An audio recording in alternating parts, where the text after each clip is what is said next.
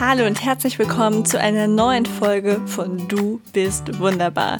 Mit diesem Podcast möchte ich dazu beitragen, dass du und alle anderen Hörer positiver über sich selbst denken und dieses negative Selbstbild, das leider oft an uns klebt, ablegen können. Denn man muss nicht alles an sich zwanghaft lieben, aber es wäre doch so schön, wenn wir es schaffen würden, uns selbst zu akzeptieren. Und genau darum geht es auch insbesondere jetzt in der zweiten Staffel, die sich rund um das Thema Selbstwert, Selbstakzeptanz und Schönheit kümmert. Also bleib dran.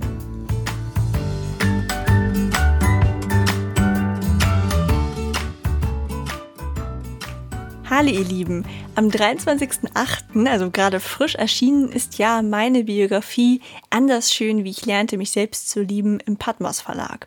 Und passend dazu habe ich ja gedacht, oh, jetzt habe ich in dieser Biografie schon so viel über mich geschrieben, jetzt soll es nochmal das Thema von anderen Seiten beleuchtet werden. Und so kam die Idee, den Podcast jetzt in Staffeln weiterzuführen, falls ihr es verpasst habt. Deswegen, wir sind jetzt in dieser zweiten Staffel, wo es um das Thema geht, wie man es schafft, sich so zu akzeptieren, wie man ist, wie man seine Selbstliebe bisschen stärken kann und vor allem auch dieses Thema Aussehen, weil das ja auch in meinem Buch ein starkes Thema ist. Wie kann ich es schaffen, mich so anzunehmen, wie ich wirklich bin und auch wie ich aussehe? Und ja, herzlich willkommen in der zweiten Staffel. In der letzten Folge hatte ich ja das tolle Interview mit Naoma Clark, in dem es darum ging, wie man vielleicht auch wieder das Glück in sein Leben holen kann, wie man wieder selbst die Verantwortung dafür übernimmt, dass es einem gut geht. Oder vielleicht war das ja auch noch nie so, wie zum Beispiel ja ich früher so ein bisschen in so einer Opferrolle gefangen war. Ich denke, das kennen viele. Und dann konnte ich dazu nur rauskommen. Und genau sowas beschreibt auch Naoma im letzten Interview. Und in dieser Folge habe ich die liebe Isabel Heilmann zu Gast, die demnächst Isabel Ernst heißen wird. Also nicht wundern, wenn ihr zum Beispiel den Website-Link oder so seht.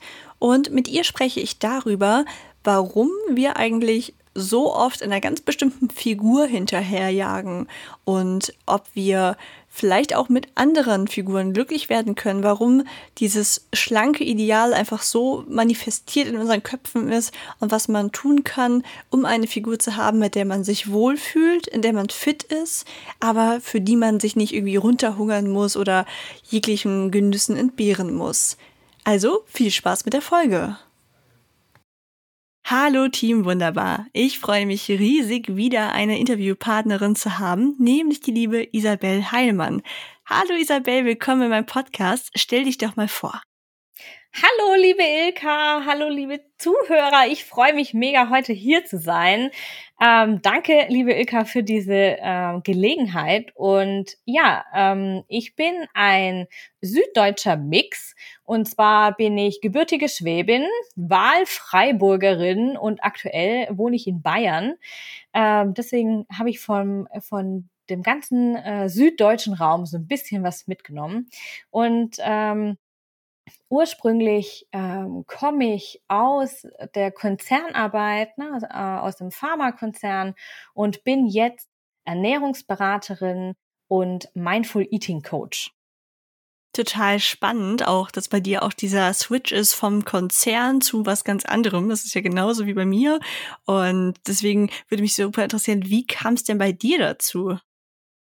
Also ursprünglich ähm, kam es eigentlich dazu, dass ich in meiner Konzernarbeit, also ich war ähm, als Projektassistentin in der Arzneimittelforschung in den Zulassungsstudien tätig und hatte immer so das Gefühl, irgendwie dreht sich nichts, ne? irgendwie bewegt sich nichts, ich bin nur so ein kleines Rädchen und ich mache keinen Unterschied, ähm, ob ich jetzt da bin oder nicht, ob ich jetzt arbeite oder nicht arbeite, es ist für die Patienten ist es nicht wichtig. Und äh, ich wollte während der ganzen Zeit, die ich im, äh, im Pharmakonzern war, einen Unterschied machen. Deswegen hatte ich ursprünglich dort angefangen und habe aber schnell gemerkt, dass das nicht möglich ist. Ne? Du bist nur einfach, du leistest keinen echten Beitrag. Das war mir aber schon immer mega wichtig, wirklich einen Unterschied zu machen für die Leute, für die ich arbeite. Ne? Also in dem Fall waren das dann die Patienten. Und als 2000 ähm, 19, Ende 2019 die Filiale geschlossen wurde, ähm, hatte ich tatsächlich dann die Gelegenheit zu sagen, nee, ich steige aus aus der äh, aus dem Pharma-Hamsterrad und mach mal was ganz anderes. Und nachdem Ende 2018 mein Pferd gestorben war und ähm, ich ab dato angefangen habe, mich mit mir selbst zu beschäftigen und rauszufinden, wer bin ich eigentlich ne? und was möchte ich, wo ist der Sinn in meinem Leben. Ähm, ab dato habe ich angefangen, mich neu zu orientieren und konnte dann 2020 oder Ende 2019 tatsächlich sagen, okay, ich steige aus und ich gehe einen neuen Weg. Und der neue Weg war äh, erstmal die Ausbildung zur Ernährungsberaterin, also zur staatlich geprüften Ernährungsberaterin. Und ähm, dann auch die Verbindung mit der Achtsamkeit zum Mindful Eating Coach. Mhm. Ja, das ist immer spannend, wie erst etwas, was eigentlich ja erstmal eine unschöne Situation ist, wie in dem Fall der Tod deines Pferdes und zusätzlich, dass du in einem Hamsterrad in der Pharmaindustrie warst, wie dann am Ende halt doch noch was Positives daraus werden kann. Und wie war das denn für dich so, also ich habe hab noch nie ein Pferd gehabt und bin auch kein, kein Pferdemensch, aber ich liebe zum Beispiel Tiere und ich finde immer, selbst schon, wenn meine Katze früher gestorben ist, das war so ein doller realer Schmerz und das war irgendwie nicht irgendwie einfach nur ein Tier. Und ich kann mir vorstellen, mit so einem Pferd, da hat man ja nochmal eine ganz andere Verbindung. Hm, das, wie hast du es geschafft, aus dieser starken Trauer rauszukommen? Ja, also das ist äh, für mich brach meine Welt in Scherben. Ne? Als mein Pferd starb im September 2018, ähm, war mein Leben eigentlich zu Ende. Und mhm. ich wusste überhaupt nicht, was mache ich überhaupt noch hier? Ne? Ich habe oft mich selber gefragt, warum bin ich noch hier? Was tue ich hier? Was soll ich hier? Und ähm, ich habe dann angefangen, tatsächlich mich mit der Frage zu beschäftigen, warum bin ich hier? Ne? Was soll ich auf dieser Welt? Und die Antwort, die immer wieder zu mir kam, war, einen Unterschied zu machen für men andere Menschen, ne? einen Unterschied zu machen, auch in Sachen äh, Umweltschutz vielleicht, ne? in Sachen Nachhaltigkeit und einfach hier Menschen zu helfen, in ihrem eigenen Leben mehr Sinn und mehr Freiheit und mehr Frieden zu finden. Weil das ist das, was mir ähm, wahnsinnig geholfen hat, äh, aus dieser Trauer zu kommen, der Gedanke, hey, ich kann einen Sinn machen, wenn ich nur möchte. Ne? Und ich kann für andere Menschen auch tatsächlich einen Unterschied machen und für die anderen Menschen auch tatsächlich was bewegen. Und hier äh, aus dieser passiven Trauerhaltung ins aktive Tun zu kommen, hat mir sehr viel gebracht. Mm, das kann ich mir sehr gut vorstellen es ist ja auch etwas, was du dann gerade auch in der Konzernarbeit sicherlich vermisst hast, weil man da einfach so ein kleines Rad, das hast du ja auch schon gesagt. Und dann, wenn man dann merkt, wow, ich kann wirklich einen Unterschied machen, das gibt einem ja super viel Energie, weil das hast du dir ja eigentlich auch schon die ganze Zeit gewünscht. Wie wusstest du denn dann so, okay, die Richtung soll es jetzt werden und also fiel dir das schwer, dich dann festzulegen, weil plötzlich standen dir theoretisch alle Möglichkeiten offen? Ja, es ist fiel mir total schwer. Ich war am Anfang, ich war am Anfang so, okay, Gut, also ich will einen Sinn machen, ich will einen Unterschied machen, aber wie soll denn das gehen? Und ich habe dann erst überlegt, okay, ich hatte ja vorher äh, Biologie studiert, das ist ja meine Grundausbildung und habe während meiner Konzernzeit noch äh, BWL studiert und dann habe ich gedacht, okay, komm, gehst du ins Marketing. So, da kannst du vielleicht irgendwie was bewegen, ne, für keine Ahnung, die Leute, die äh, Werbung schalten wollen und hier äh, den, den Menschen zu helfen, auf den richtigen Erfolgsweg zu kommen. Dann mhm. habe ich aber schon während der Ausbildung, also ich habe dann den Kurs angefangen zum Werbetexter und habe dann schon quasi im zweiten Modul gemerkt, so, ey, nein, das ist es überhaupt gar nicht. Und ähm, habe dann sehr viel mich mit Achtsamkeit beschäftigt, ähm, habe mich sehr viel in die Persönlichkeitsentwicklung eingelesen, die durch diese Frage nach dem Sinn auch zu mir kam und habe dann festgestellt, hey, ähm, ich möchte mit Menschen arbeiten, ne? nicht mit Anzeigen und nicht mit Papier. Ich möchte mit Menschen arbeiten und mein Kernthema war schon immer die Humanphysiologie, also der menschliche Körper. Das war auch ein Hauptschwerpunktfach in meinem Studium.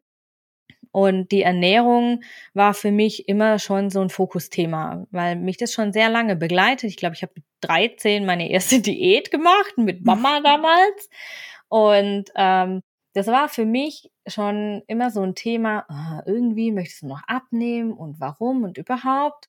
Und wie geht denn das und wie soll denn das gehen? Und dann habe ich mich, ähm, habe ich überlegt, mich ausbilden zu lassen als Food Coach ähm, und habe da dann nach einer Ausbildung auch gesucht und bin dann tatsächlich auf die Akademie gestoßen, wo ich mich später ausbilden, äh, also wo ich mich später äh, ausbilden habe lassen. War das jetzt deutsch korrekt?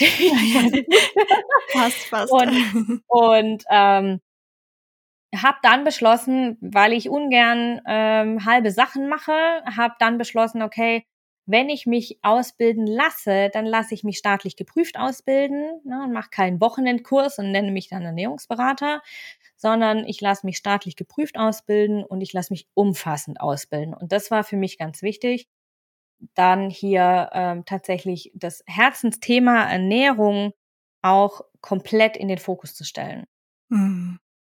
Ja, das finde ich total schön, weil ich das auch immer sehr mag, wenn man dann auch diesen inneren Drang hat, dass man wirklich ein ausgiebiges Wissen sich aneignet, dass man da nicht einfach sagt, ach ja Mensch, so ein paar Sachen werden mir schon einfallen und ich werde dann irgendwie, jetzt nenne ich mich Coach, weil ich aber denke, klar, am Ende, man wendet ja nicht alles an, was man da gelernt hat, aber ich glaube, es ist ja auch so ein gewisser Respekt den Leuten, mit denen man zusammenarbeitet, gegenüber, dass man nicht einfach sagt so, okay, komm, ja, ich werde dir schon irgendwie helfen, irgendwie verbringen wir die Stunde schon miteinander, so nach dem Motto.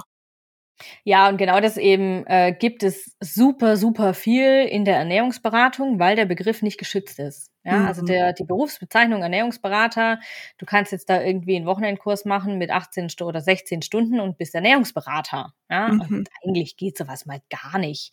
Und ähm, ich habe mich ausbilden lassen mit äh, über 220 Unterrichtsstunden, also äh, Lektionsstunden zur Ernährungsberaterin in der A-Lizenz. Das ist die größte Lizenz, die es in der Ernährungsberatung gibt. Alles, was drüber kommt, ist dann ein Ernährungswissenschaftsstudium.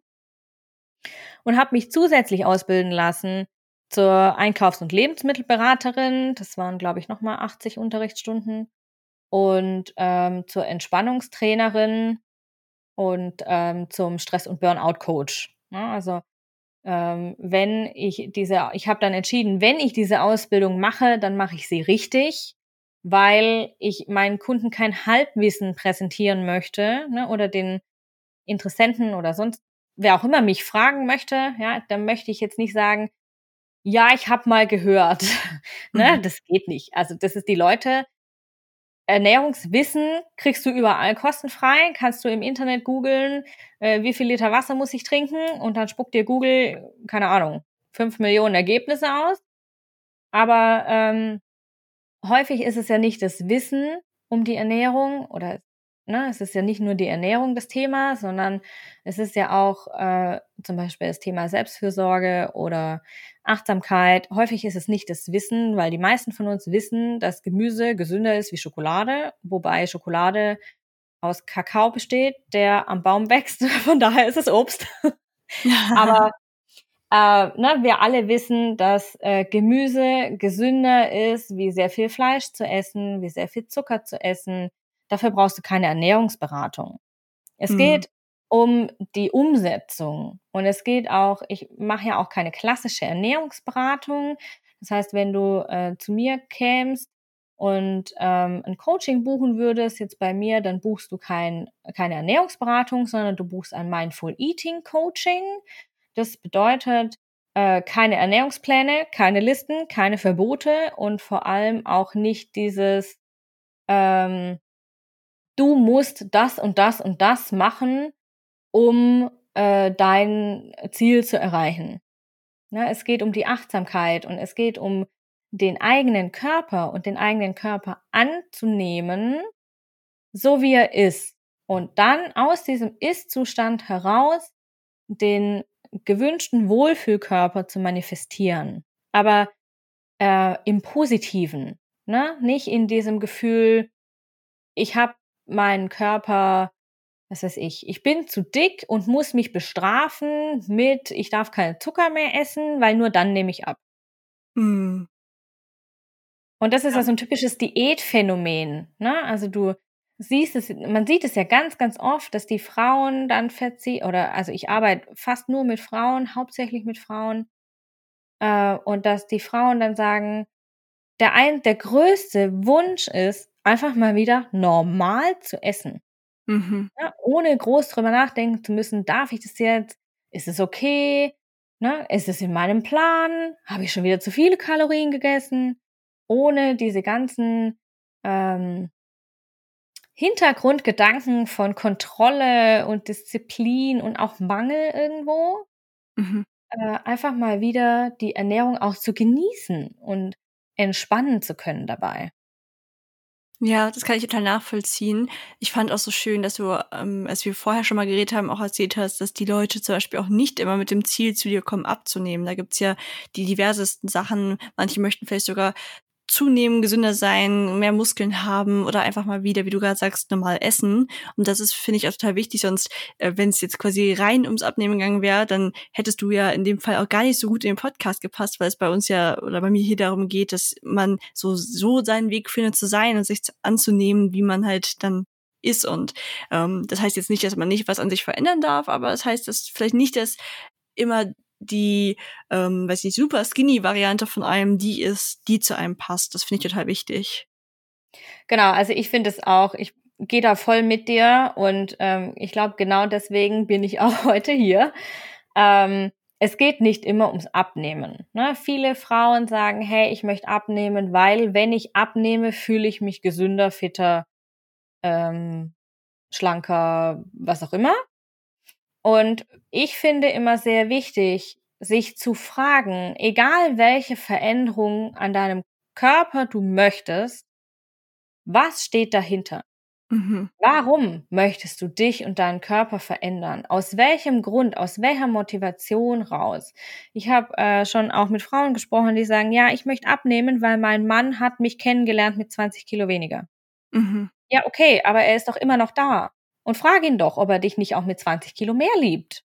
Mhm. Ja, und häufig ist es dann so, dass die Frauen sagen, ja, äh, also ich nehme schon an, dass er mich mit 20 Kilo weniger attraktiver fände.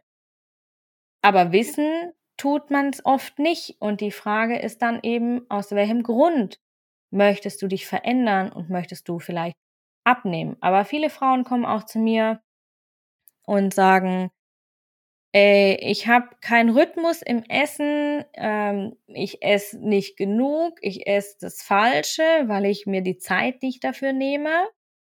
Und ich möchte einfach mal nur wieder einen Rhythmus reinkriegen ähm, und wieder so essen, dass ich mich gesund und stark fühle und dass ich auch die Energie habe, um meinen Alltag zu bewältigen. Ja, das kann ich absolut nachvollziehen. Essen ist ja so ein wichtiger Faktor. Also ich bin zum Beispiel so, dass ich zum Unterzuckern so neige. Mhm. Deswegen sehr darauf achte, dass ich nicht weiß ich nicht, also ich meide Sachen, die so ganz, ganz, ganz stark zuckerhaltig sind. Also außer ich esse jetzt gerade bewusst was Süßes, aber ähm, ich würde jetzt, ich trinke zum Beispiel fast nie Saft oder so, weil ich weiß, wenn ich ihn jetzt trinke, dann steigt mein Insulinpegel so hart an, dass ich in zwei Stunden so ein richtiges Unterzuckertief habe, dem ich ja wieder nur mit noch mehr Zucker begegnen kann. Und dann fühle ich mich halt einfach nicht gut, weil ich dann die ganze Zeit so, so kraftlos bin. Deswegen habe ich für mich halt zum Beispiel rausgefunden, dass das etwas ist, was ich vermeide, was mir jetzt aber auch nicht fehlt, weil ich mich dadurch halt viel vitaler fühle. Genau, und du lässt den Saft jetzt einfach weg, weil du festgestellt hast, der Saft tut dir nicht gut. Genau. Ja?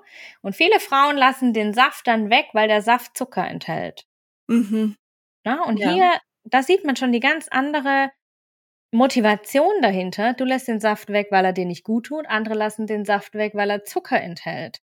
Mhm. Ne? Der Grund dahinter, also quasi der, der faktische Hintergrund ist derselbe. Ja, Saft enthält Zucker du, und man fühlt sich nicht wohl damit. Aber die Perspektive ist eine ganz andere. Auf jeden Fall, weil es geht ja davon aus, quasi, was ich selbst an mir beobachte, weil klar, es gibt viele Dinge, die sind, die haben Potenzial, nicht so gut für uns zu sein, ähm, aber jeder Mensch reagiert ja auch anders darauf. Es ist ja so, als ob ich jetzt zum Beispiel prophylaktisch nur noch laktosefreie Sachen kaufen würde, weil ich mal gehört habe, dass manche Menschen Laktose nicht so gut vertragen und dann merke ich halt so, hm, naja gut, okay, dann bin ich bestimmt gesünder, wenn ich jetzt alles laktosefrei kaufe. So ungefähr ist das ja vielleicht dann, wenn jemand obwohl er es gut verträgt, in geringen Mengen seinen Saft komplett weglässt. Ja, genau. Und da ist immer dann die Frage, ähm, aus ne, ich habe es vorhin schon angesprochen, aus welcher Motivation raus tue ich was? Und ähm, auch in welchem Maß natürlich, weil es gibt viele, die sagen, ich ähm, auch äh, eine vegane Ernährung zum Beispiel ist ein gutes Beispiel. Ne? Viele sagen, ähm, sich vegan zu ernähren ist gesünder, wie sich zum Beispiel, äh, also in der Fachsprache heißt es omnivor zu ernähren, also mit äh, Fleisch und Fisch und Milchprodukten. Und weil man mal gehört hat, vegan sei gesünder, macht man das. Mhm. Ne? Oder viele Frauen sagen auch, ey, ich lasse das Fleisch weg, dann nehme ich schneller ab. Das ist auch so ein Ding, weil Fleisch mhm. natürlich viele Kalorien enthält, aber Fleisch enthält auch viele Vitamine zum Beispiel mhm. und viele Proteine, was wir eigentlich brauchen, ja. Und wichtig ist immer, jeder Mensch soll sich so ernähren und wir in Deutschland haben wirklich die Luxusposition, aussuchen zu können, wie wir uns ernähren wollen. Auf jeden Fall. Und jeder ja. Mensch soll sich so ernähren, wie es ihm oder ihr gut tut. Mhm. Aber es ist, also ich bin der Meinung, und da sind wir ganz stark im Bereich der Achtsamkeit, es kommt sehr, sehr stark drauf an, wie ist die Perspektive, welche Motivation steht dahinter und ähm, welcher Hintergrund steht dahinter, ne? aus welchem Grund möchte ich jetzt zum Beispiel nur noch vegan leben oder aus welchem Grund möchte ich Zucker weglassen oder oder oder. Und ähm, es ist auch ganz wichtig, dass wir hier den Fokus drauf legen, uns so zu ernähren, wie es uns gut tut und nicht, wie es vermeintlich gesund ist. Absolut. Ich habe dir ja bei unserem Gespräch vorher schon von meinem täglichen Chipsünden erzählt, beziehungsweise Sünden kann man sie ja gar nicht nennen, weil ich äh, ja, einen guten Weg für mich da gefunden habe. Und also für die Leute, die es noch nicht wissen, ich glaube, ich habe sogar schon mal im Podcast erzählt, ich esse ja eigentlich jeden Tag Chips, weil ich ähm, das irgendwie total liebe, abends auf dem Sofa dann ein paar Chips zu essen, aber ich brauche das nicht in großer Menge. Ich bin generell jemand, ich brauche nichts in großer Menge irgendwie. Ich liebe es einfach, mich sehr abwechslungsreich zu ernähren und dazu gehören für mich irgendwie meine Chips dazu und dann mache ich mir am Montag quasi eine Chipstüte auf, die hält dann bis zum Sonntag danach, also wird jetzt nicht genau getaktet, aber so, ich übertreibe jetzt extra mal. Und dann äh, nehme ich wieder jeden Abend eine Handvoll auf eine, in einer kleinen Tupperdose mit aufs Sofa. Und ich habe das lange auch probiert, irgendwie wegzukriegen, weil ne, jeden Tag Chips, das geht auch nicht, ist ja so ungesund. Und habe mich da richtig gegeißelt, habe irgendwie probiert, diese fünf bis sechs Chips am Abend wegzukriegen. Und okay. dabei sind die der pure Genuss für mich. Ich, die werden ja auch nicht so wie man so es kennt, so in Chipstüte reingegriffen, oh, plötzlich ist die Tüte leer, sondern die werden ja dann wirklich über zwei Stunden gestreckt und total genossen, aber auch nicht aus dem Gefühl heraus, so wie, mehr Chips darf ich ja nicht, ne, weil das wäre ja auch wieder ungesund, sondern wirklich so, weil ich brauche nur diese sechs Chips. Das ist für mich einfach die perfekte Menge. Und es wäre doch verrückt, wenn ich mir das jetzt untersagen würde und mich dann jeden Abend so, so dann sitze ich nämlich mit so einem Mangelgefühl auf dem Sofa und dann dreht sich schon der ganze Tag darum, so, oh, wann, wann habe ich immer wieder Chips? Vielleicht am Wochenende so? Und es wird plötzlich äh, wie total kompliziert und mein ganzes Leben dreht sich plötzlich um Chips.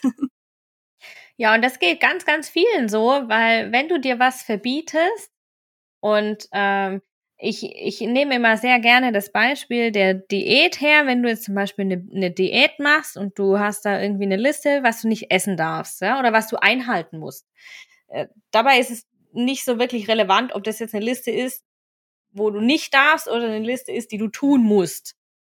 Ähm, und dabei merke ich ganz oft, dass die Kontrolle die du da ausüben musst auf dich selber, dass das ganz stark an deinem Energielevel zehrt. Ne? Weil du denkst den ganzen Tag drüber nach, was darf ich jetzt essen, was darf ich nicht essen, was muss ich noch tun, ach scheiße, es ist schon 21 Uhr und ich habe immer noch äh, irgendwie erst zwei Liter getrunken und muss noch drei Liter trinken. Und ähm, diese Kontrolle, die zieht dir wahnsinnig Energie ab. Ne? Und jede, jeder Energieaufwand, den wir ähm, den wir haben, der zieht dir, wenn er über ein bestimmtes Level hinausgeht, auch Lebensqualität. Mhm. Und das, äh, das, das merkst du, ne? Das merkst du auch, wenn du sagst, hey, nee, ich darf heute Abend keine Chips, musst du den ganzen Abend die Energie aufwenden, um dich zu kontrollieren, jetzt nicht mhm. doch deine fünf Chips zu essen. genau. Und das ist total anstrengend auf die Dauer, vor allem wenn du das jetzt nicht nur einen Abend machst, da kann man mal sagen, hey, okay, ja gut, es ist mal ein Abend. Ja? Mhm, auf jeden Aber Fall, wenn du wenn du das über Wochen hinweg machst, jeden Tag, den ganzen Tag, ähm, das nennt man sogenanntes kontrolliertes Essverhalten. Das taucht in Diäten fast immer auf und äh, da ist das Potenzial einer äh, einer Essstörung egal welcher Art, ne, steigt mit der Dauer und der, äh, der Intensität auch dieser Kontrolle. Und ähm, es ist einfach, ich, ich sehe das ganz oft, dass der Energieaufwand immer so lang funktioniert. Ne? Du kannst so lange die Energie für diese Kontrolle aufrechterhalten und so lange funktioniert auch deine Diät, bis irgendwas dazukommt, oder dein Chipsverzicht in dem Fall, bis irgendwas dazukommt, was dich total aus der Bahn wirft. Mhm. Ja, was da zusätzlich Energie fordert. Entweder ein Familienfest oder ist es Weihnachten. Weihnachten ist ein riesen, riesen Diätkiller. Mhm, äh, oder ein abendliches Grillfest oder keine Ahnung, Geburtstag. Oder du hast mal eine stressige Phase im Business oder du hast vielleicht zwei Kinder im Homeschooling und der Mann ist den ganzen Tag bei der Arbeit und dir wächst alles über den Kopf. Wie sollst du da noch deine Diät aufrechterhalten? Das geht nicht. Ne? Da ist keine, keine Energie mehr für da. Auf jeden Fall. Wie ist das denn bei Leuten, die generell viel Stress haben, vielleicht auch auf der Arbeit, wo es auch richtig schwer ist, eine, eine feste Zeit manchmal zu finden, weil vielleicht so viele Termine sind? Wie kann man es schaffen, dass man auch in stressigen Phasen achtsam in seiner Ernährung bleibt? Also es gibt so ein paar ganz einfache ähm, so ein paar ganz einfache Tricks, die ich super gerne mitgebe, vor allem auch wenn viel Stress ist oder wenn ähm, zum Beispiel Pausen auch äh, schwierig sind. Das äh, sehe ich auch öfters bei, ähm, bei Frauen, die selbstständig sind oder die in äh, die viele Termine haben und gleichzeitig noch viele Bälle in der Luft, weil vielleicht, keine Ahnung, Kindergarten zu, Kinder zu Hause, Homeoffice funktioniert nicht, was auch immer. Ähm, und da gebe ich super gern den Tipp mit, sich einen Mahlzeitenplan zu machen für die Woche und zweimal in der Woche sich Zeit zu nehmen, vorzukochen. Zweimal in der Woche eine Stunde kriegen wir alle hin. Mhm. Ja, also zweimal in der Woche eine Stunde ist realistisch. Jeden Tag eine Stunde ist für viele nicht machbar. Mhm. Und dass man da einfach sagt, okay, ich koche in der Zeit vor und mache zum Beispiel, was weiß ich, Gemüsesoße für drei Essen und friere zwei Portionen ein. Mhm. Ne? Und dann nehme ich eine zum Beispiel mit zur Arbeit. Und dann mache ich mir äh, zum Beispiel, koche ich Kartoffeln vor oder du kannst die auch einfach in den Ofen schieben, die kochen sich von alleine, musst du nicht nebendran stehen. Ja, und ich gebe ganz oft Rezepte auch mit, die sich quasi von alleine kochen. Ich bin so ein Backofen-Koch-Fan. Also meine Rezepte sind immer schnell gemacht, weil wer hat schon heutzutage noch lange Zeit, um in der Küche zu stehen? Mhm. Die wenigsten von uns. Und ähm, was auch sehr, sehr gut funktioniert, ähm, sind Routinen einzuführen. Zum Beispiel, wenn du das Gefühl hast, du hast, du kannst keine Mittagspause machen, weil du dir die Zeit nicht nehmen kannst, weil du hast noch 15 Projekte auf dem Tisch, die alle dringend sind. Irgendwie haben Projekte ja immer die Angewohnheit, dringend zu sein. dann ähm, empfehle ich ganz gerne, sich auf der einen Seite ne, die Mahlzeitenplanung zu machen und vorzukochen und was mitzunehmen und dann im, auch was mitzunehmen, was man einfach kalt essen kann, wie zum Beispiel eine Reispfanne. Ja, die kannst du wunderbar kalt essen. Mhm. Die nimmst du eine halbe Stunde vorher aus dem Kühlschrank, die stellst du hin, dann hat die Raumtemperatur, kannst du die wunderbar kalt essen.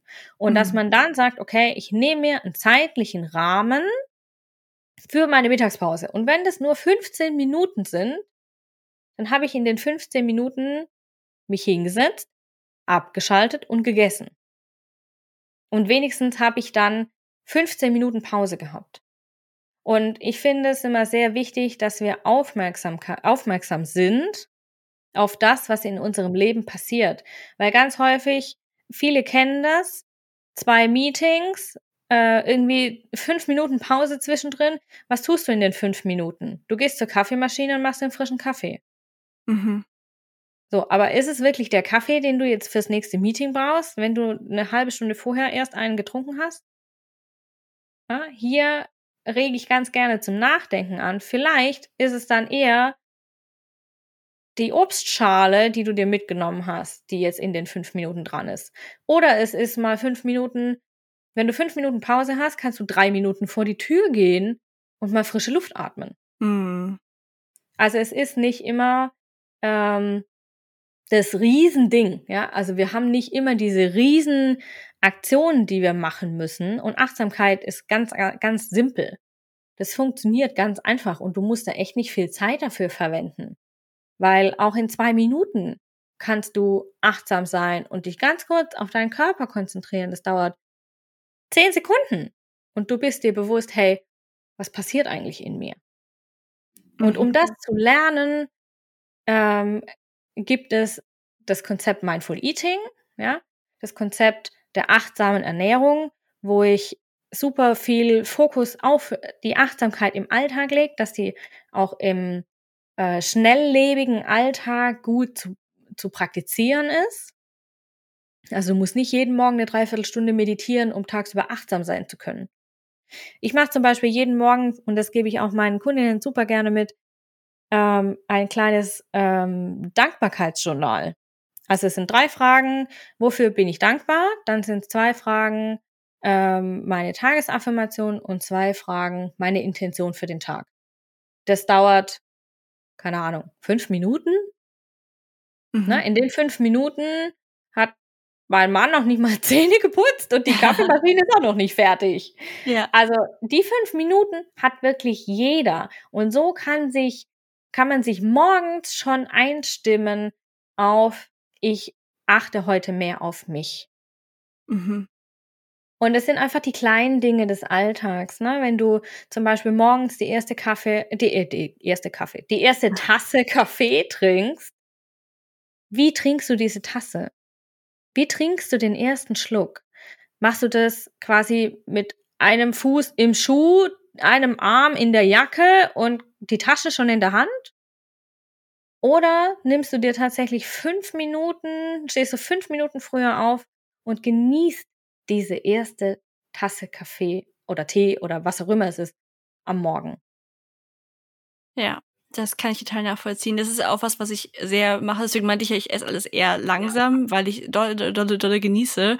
Mm, meine Freundinnen scherzen immer, dass das perfekte Stück Kuchen sich bei mir über den ganzen Tag zieht. Und das ist tatsächlich wirklich so, wenn ich mir eine Rumkugel kaufe, packe ich vielleicht die Hälfte für den nächsten Tag beiseite, weil ich weiß, ich brauche nur eine halbe und so. Ich liebe es einfach, richtig dolle zu genießen und das kann ich auch nur, wenn ich nicht gerade was parallel mache. Also ich probiere auch total zu vermeiden, etwas zu essen, wenn ich gerade etwas mache. Also nicht auf einen Fernseher gucken nebenbei und nicht nebenbei arbeiten, weil ich dann das Gefühl habe, dann ist das irgendwie weg, plötzlich ist mein Teller leer und ich denke so, habe ich den Geschmack überhaupt geschmeckt? Was war denn hier gerade los? Ja. Und ähm, da ich auch so ein richtiger Kaffee-Junkie bin, aber nicht im Sinne von, ich trinke unglaublich viel, sondern ich liebe einfach den Geschmack, käme es für mich halt auch nie in Frage, das so nebenbei irgendwie runterzuwürgen, weil ich das einfach, ich muss das schmecken und genießen.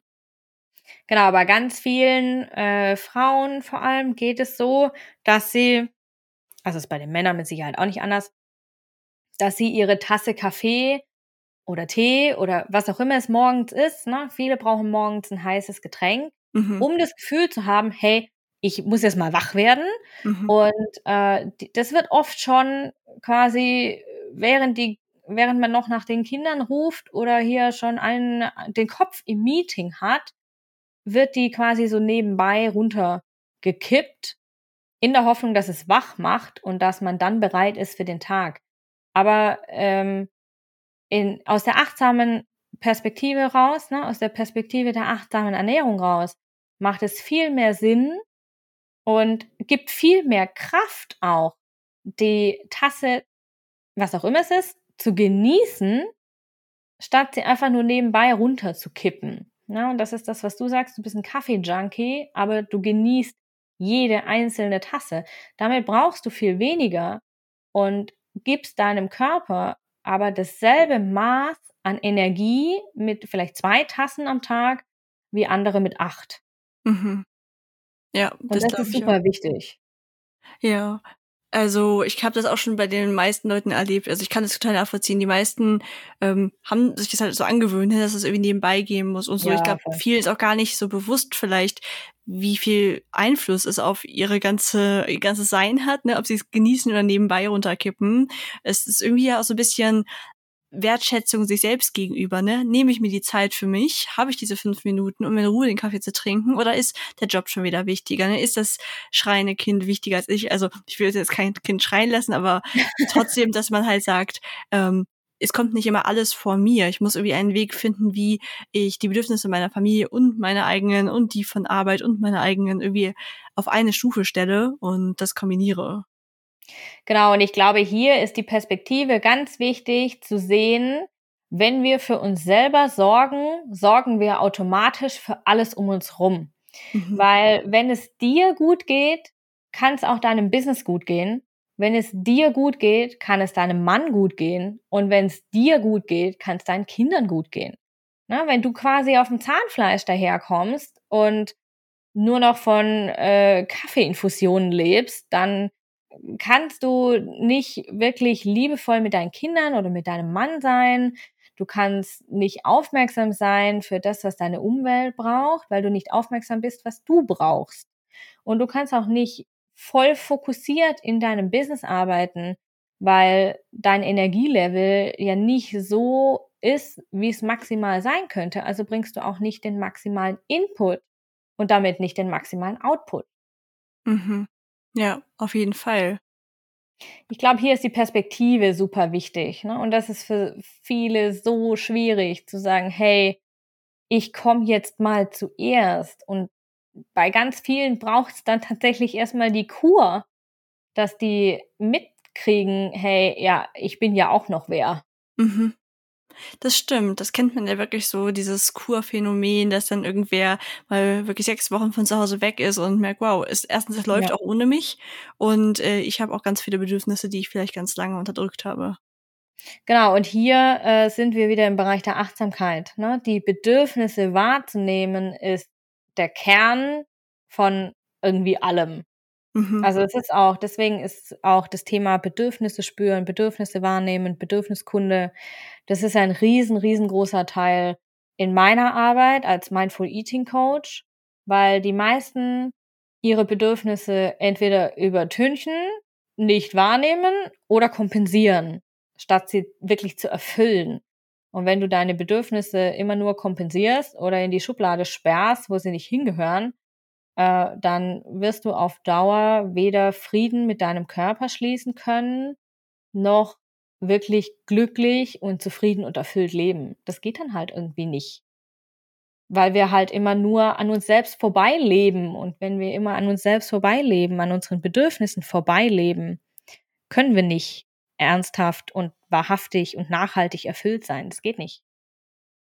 Das ist fast schon ein wunderbarer Abschluss. Das hast du gerade so schön zusammengefasst. Aber eine Frage brennt mir tatsächlich noch auf der Zunge, nämlich wenn ich in diesem, also wenn ich da noch gar nicht bin, wenn ich noch denke, ich muss auf eine bestimmte Art sein, zum Beispiel ich muss ganz dünn sein oder so, Mhm. dann haben wir ja schon gesagt, es ist natürlich auch, dass man erstmal da ansetzen sollte, wie man über sich selbst denkt. Also im Prinzip ja quasi so ein bisschen ähm, ein, ein fehlende Selbstliebe vielleicht. Wie wie fängst du mit solchen Leuten an? Also was gibst du denen als Rat, wie sie es schaffen können, irgendwie wegzukommen von diesem Gedanken, ich muss aber auf diese eine ganz bestimmte Weise sein, die ich immer in den Magazinen sehe?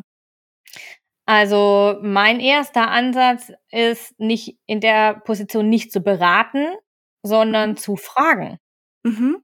Ja, warum denkst du, du musst die, die Maße von Heidi Klum haben? Mhm. Warum musst du Größe 34 tragen? Hm. Warum ist das so? Ne? Und wa was in dir ähm, bewegt dich dazu? Welcher Gedanke, welcher Glaubenssatz vielleicht auch? Und ähm, vielleicht auch welche Erfahrung, die du irgendwann mal gemacht hast, bewegt dich dazu, das zu denken. Weil wir sind alle ein Sammelsurium aus Erfahrungen und Glaubenssätzen und Gedanken und Gefühlen. die uns lenken und die uns beeinflussen. Und wenn du dir bewusst wirst, welche, na, das hatten wir vorhin, welche Perspektive, welche Motivation steht dahinter. Und ich glaube, es ist immer ganz wichtig, nicht weg von zu denken, sondern hinzu. Mhm. Das ist schon oft ein Perspektivwechsel raus aus dem Mangel. Ich muss anders sein, weil ich bin nicht gut genug oder schlank genug oder hübsch genug oder oder oder, sondern eher zu denken hinzu. Ich möchte gerne hinkommen zu einem schlankeren Körper, weil ich mich dann fitter fühle, zum Beispiel. Ja, es ist immer wichtig, die Motivation hinter dem Wunsch zu klären und rauszufinden, welche Perspektive, welcher Gedanke und welches Gefühl steht dahinter. Na, wenn du jetzt eine Frau bist mit 150 Kilo und du kannst dir selber deine Schuhe fast nicht mehr zubinden, dann fühlst du dich vielleicht nicht gut genug, du fühlst dich unvollkommen und du fühlst dich vielleicht auch einfach nicht gesund. Und hier ist dann wichtig rauszufinden, warum möchte ich jetzt zum Beispiel 50 Kilo abnehmen? Weil ich mich mit 50 Kilo weniger gesünder fühle und meine Schuhe wieder zubinden kann. Mhm. Ja, und ähm, es hat ganz, ganz viel mit Selbstliebe zu tun, ganz, ganz viel mit Selbstannahme zu tun. Ja, auch mit Körperliebe ist ein Riesenthema. Aber ganz oft sehe ich das auch, dass es einfach ein Thema ist von erlernten Gedanken, ne, Gedanken, die wir, so wie ich meine erste Diät mit 13 gemacht habe, da bist mhm. du geprägt. Ja. Ne, da bist du geprägt, da kriegst du das mit. Äh, immer eine Diät ist normal und schlanker geht immer. Mhm.